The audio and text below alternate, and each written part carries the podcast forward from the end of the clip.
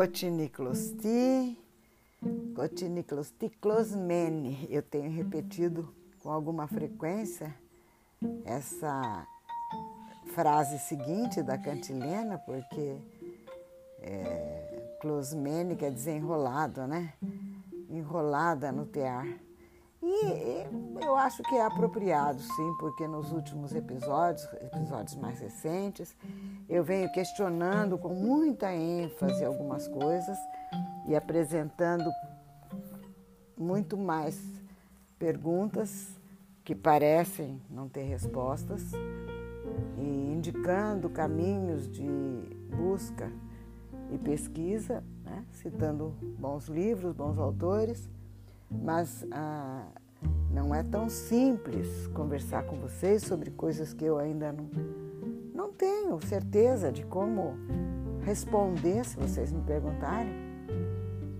Como quando eu discorro sobre fatos históricos passados, conceitos já assimilados pelo ser humano, já divulgados, difundidos e aceitos né, por todos os estudiosos quando eu falo, descrevo, relato o corpo de doutrinas, sejam orientais, sejam ocidentais, sejam da antiguidade, sejam do mundo moderno contemporâneo, aí é mais fácil, mas questões existenciais, questões de, da, eh, relacionadas à natureza humana e questões relacionadas ao limite entre o que está é, determinado ou configurado mais de acordo com a natureza humana, não gosto da palavra determinado, porque acho que nós somos seres livres, que não somos determinados, né, por isto ou por aquilo, mas somos induzidos mais ou menos a uma rota, a um caminho, a um modo de agir em função da nossa natureza, do nosso potencial, dos nossos limites como ser humano. E, mas a, a, a questão é, é, como eu acredito também muito seriamente, que a sociedade cria um formato cultural, a sociedade elabora um, elabora propósitos, a sociedade, a sociedade elabora metas, objetivos, valores e, e, transmite, claro, senão a gente não, não era educado, né? Gente não seria eh, como é na nossa vida é, propositadamente trabalhados para alcançarmos determinados padrões de comportamento. Então, o que, que é exatamente que é o ponto hoje? Eu falava na última, no episódio anterior, de guerra híbrida. Não sei é, se vocês se lembram, falando algumas coisas referentes a, a guerras. Eu estava falando de Guerra Fria, me lembro que falava de Guerra Fria, e, e mencionei a situação atual do mundo, que é uma segunda Guerra Fria, como dizem muitos é, jornalistas e estudiosos. O historiador ainda não tem a devida o devido distanciamento para fazer né, a sua interpretação histórica do, do ano de 2020, 21, 19, esses últimos, essa década, o historiador precisa de pelo menos 50 anos para ter isenção, documentos, acesso, fontes e capacidade de uma interpretação.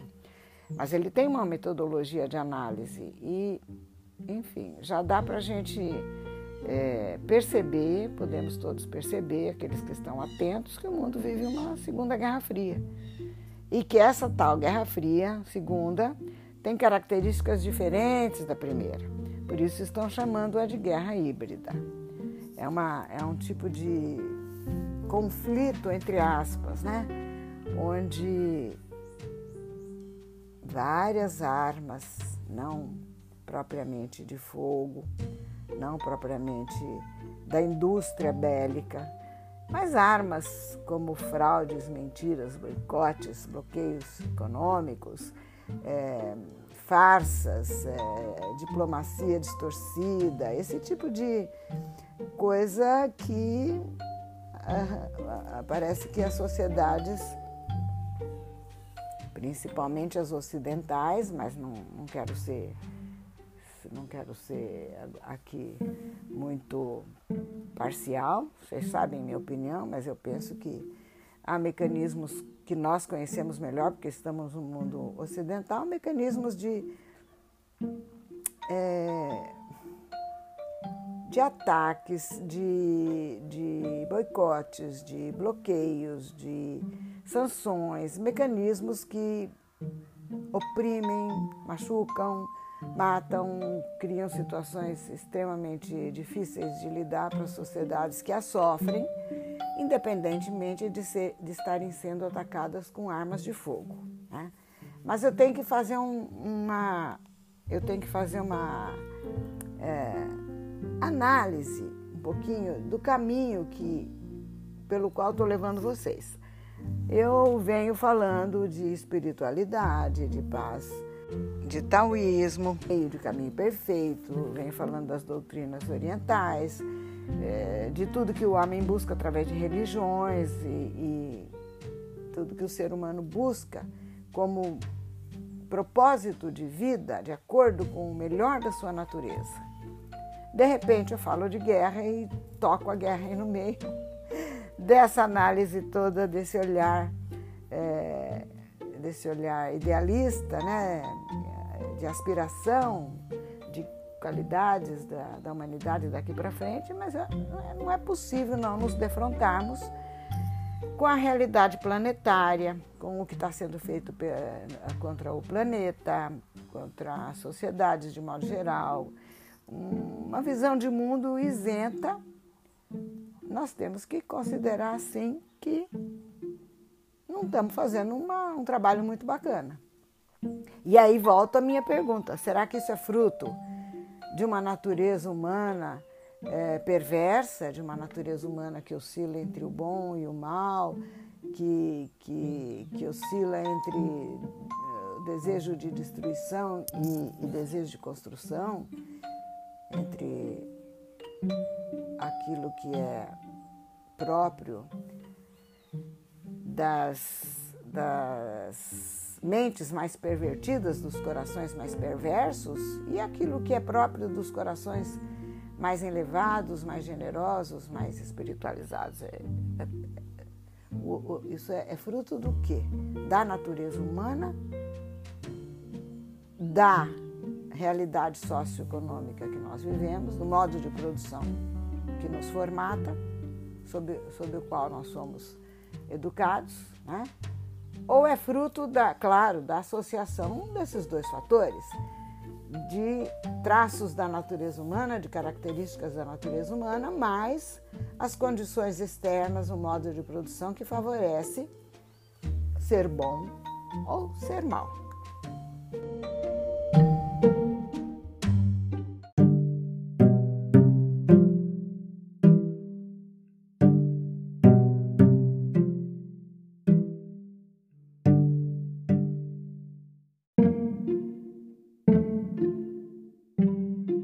Claro, ninguém vai aqui é, chutar uma resposta, né? Ninguém aqui vai dizer, ah, eu acho que isso, eu acho que aquilo. Isso é achismo. E a avó de você já tem idade suficiente para não ficar achando coisas. Ela, ela pode pesquisar, voltar o olhar para o passado, fazer uma análise do processo histórico com vocês, ajudá-los a pensar como tem caminhado a humanidade pensar em que mecanismo tem sido acionado ao longo de toda a história, que mecanismos né, têm sido acionados ao longo de toda a história da humanidade, para tentar entender um pouquinho o que é que move de fato o ser humano. Que a gente deseja tanto que, que se mova na direção do paraíso, mas que tem se movido sim, não tem como negar, neste século que nós vivemos no século XXI, não tem como negar que nós estamos indo em direção ao inferno. Está aí a, a COP26 que acabou de acontecer, né? uma reunião de todos os líderes, maiores líderes mundiais, para tratar de questões relativas ao clima, acordos necessários relativos ao clima, porque se houver um aquecimento de um grau, dois graus a mais do que aquilo que está previsto, o planeta não aguenta. As pessoas vivem. Verdade que eu digo, vivamos um dia, temos que viver um dia de cada vez, mas com, com olhos postos no futuro. Não dá para pensar que, que os nossos objetivos podem ser imediatistas, vamos detonar tudo hoje que amanhã não sei, não é assim. Viver um dia de cada vez é viver um dia de cada vez sem nos é, prendermos a, a, a, metas pessoais futuras e nem a nostalgias do passado, mas como, como um todo, a sociedade precisa ter visão de médio prazo, longo prazo, e no médio prazo o planeta pode ser destruído por situações próprias de como funciona a sociedade atual, humana atual. Então nós temos que fazer um, retrospecto, olhar para como a história acontece, algumas análises, algumas considerações em torno do processo histórico, mas não necessariamente linear, senão fica uma coisa exaustiva, cansativa, sem sem hipóteses concretas levantadas no momento para a nossa conversa, que é uma coisa tão pontual e tão rápida, para a gente tentando minimamente aprender, elucidar ou minimamente equacionar alguma coisa em cada episódio. Então, se eu perguntasse a vocês agora como será que, que se desenrola a trama da humanidade, né? cada sociedade, pode pensar naquela que vocês quiserem na sociedade dos maias, dos astecas, dos, eh, dos anglos, dos saxões, dos ingleses, dos americanos, dos mongóis, dos russos, dos cossacos, dos, é, podem pensar em, em grupos pequenos, como clãs, em comunidades um pouco maiores, podem pensar em, imaginem, umas tribos, podem pensar em sociedades grandes, conglomerados humanos, urbanizados, como os de agora, podem pensar em qualquer formato de sociedade. O que é que, como é que ela evolui? Como é que, esse, que mecanismo é acionado ali? Eu diria, eu diria, pensando em tudo que já considerei raciocínio correto até hoje, que o primeiro fator que impulsiona um ser humano, seja num clã, seja numa mega sociedade, é o fator sobrevivência. Isso é uma coisa tão instintiva, tão básica, tão necessária, né? Tão animal, para não dizer nem humano, que o primeiro fator que nos impulsiona a agir assim o assado é o instinto de sobrevivência. E esse instinto de sobrevivência eu posso chamar de produção da vida natural. Posso chamar de produção da vida. Né?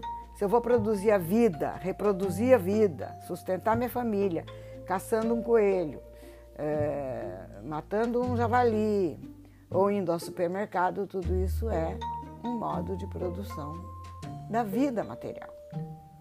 E há um,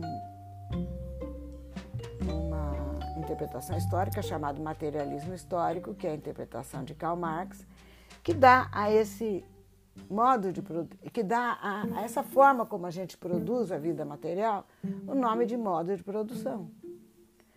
E isso se relaciona também a um segundo fator que eu considero, que eu apresento para vocês como sendo um fator muito importante para que a gente possa, que, que, que, que, atua né, na trama, direcionando a trama da, da vida humana, é a regulação, quer dizer, os ordenamentos, os estatutos, as constituições, os costumes, as ordens, todo esse direcionamento de regras, todas essas regras que a sociedade humana obedece, ela, é, vamos dizer que implicitamente na dinâmica natural ou por determinação de constituições mais elaboradas, mas há um acordo tácito sempre daqueles que vivem no mesmo ambiente, num clã, numa comunidade, numa sociedade.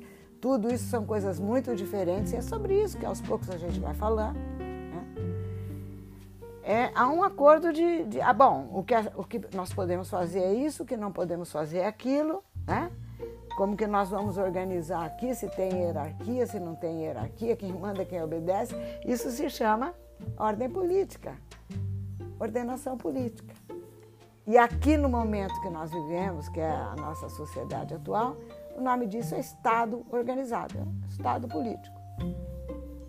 Governo passa, cada quatro, cinco anos o governo é substituído. Né? Governo. Mas o Estado é outra coisa. É, uma, é um, um, um, combinado de todas as pessoas que vivem naquela sociedade de como quem vai mandar, quem vai obedecer, como vai funcionar, o que é certo, o que é errado. E há uma terceira, e essa é uma instância também, esse é um fator também que, que move o ser humano numa direção ou na outra. E esse assunto de hoje é muito importante que vocês ouçam, pensem Ouçam novamente se precisarem. Se eu fizer alguma sugestão de leitura, acho que já vou fazer daqui a pouco uma. Leiam, porque só o conhecimento liberta. As pessoas são escravas de muita coisa enquanto elas não aprendem, não sabem, não aprendem cada vez mais e não analisam com cuidado, com critério, tá? E o terceiro fator que move o ser humano, que leva o ser humano a agir nesta ou naquela direção, é o conhecimento que vai sendo adquirido, é o pensamento, o senso crítico, as ideias que circulam na sociedade que ela vive, que é um nível superior de, vamos dizer, uma instância mais, né? Dá para você ver o coelho sendo abatido, dá para você ler a Constituição. Bom, dá para ler todos os pensamentos e conhecimentos também, mas existe é, é uma coisa mais fluida, é uma coisa um pouco mais é, etérea, vai, podemos até dizer, porque é, exemplos, imitação, comportamento, mímica social, semiótica, é, coisas que comunicação não verbal, tudo isso é uma instância da sociedade que atua sobre o nosso comportamento.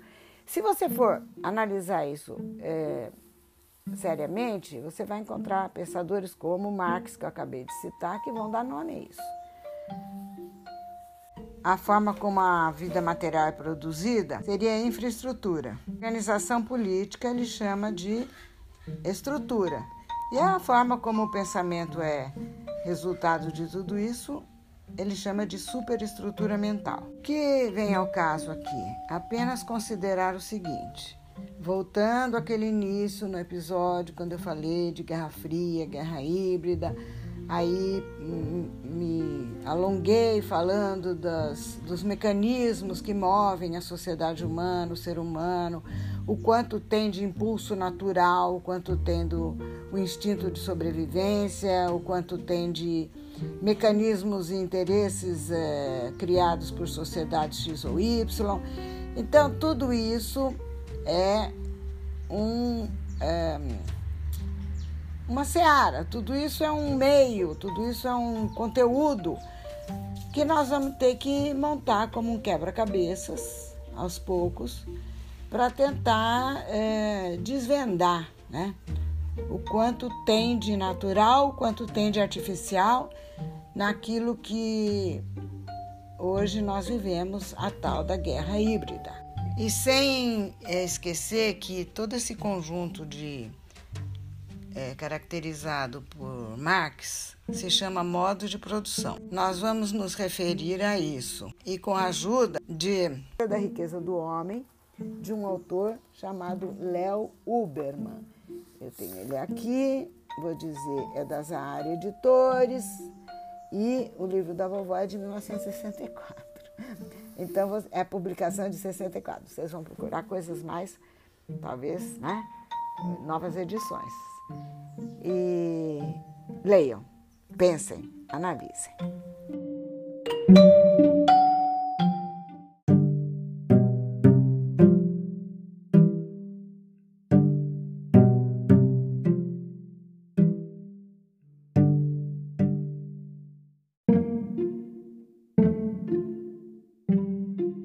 Talvez lendo e analisando essa obra, vocês consigam perceber muito mais claramente, lógico, do que toda essa minha tentativa no emaranhado que enrola e desenrola para mostrar para vocês é, aquilo que pode ser uma forma de compreender o mundo em que nós vivemos, mas vocês vão entender, vão perceber com muita clareza como e por que, já que estamos agora falando de guerra, tal da guerra híbrida, o momento em que nós vivemos, como e por que os seres humanos é, invadiram, saquearam, roubaram, mataram, lutaram, guerrearam ao longo do tempo por é, motivos, por motivações muito distintas desde a idade da pedra até hoje, né?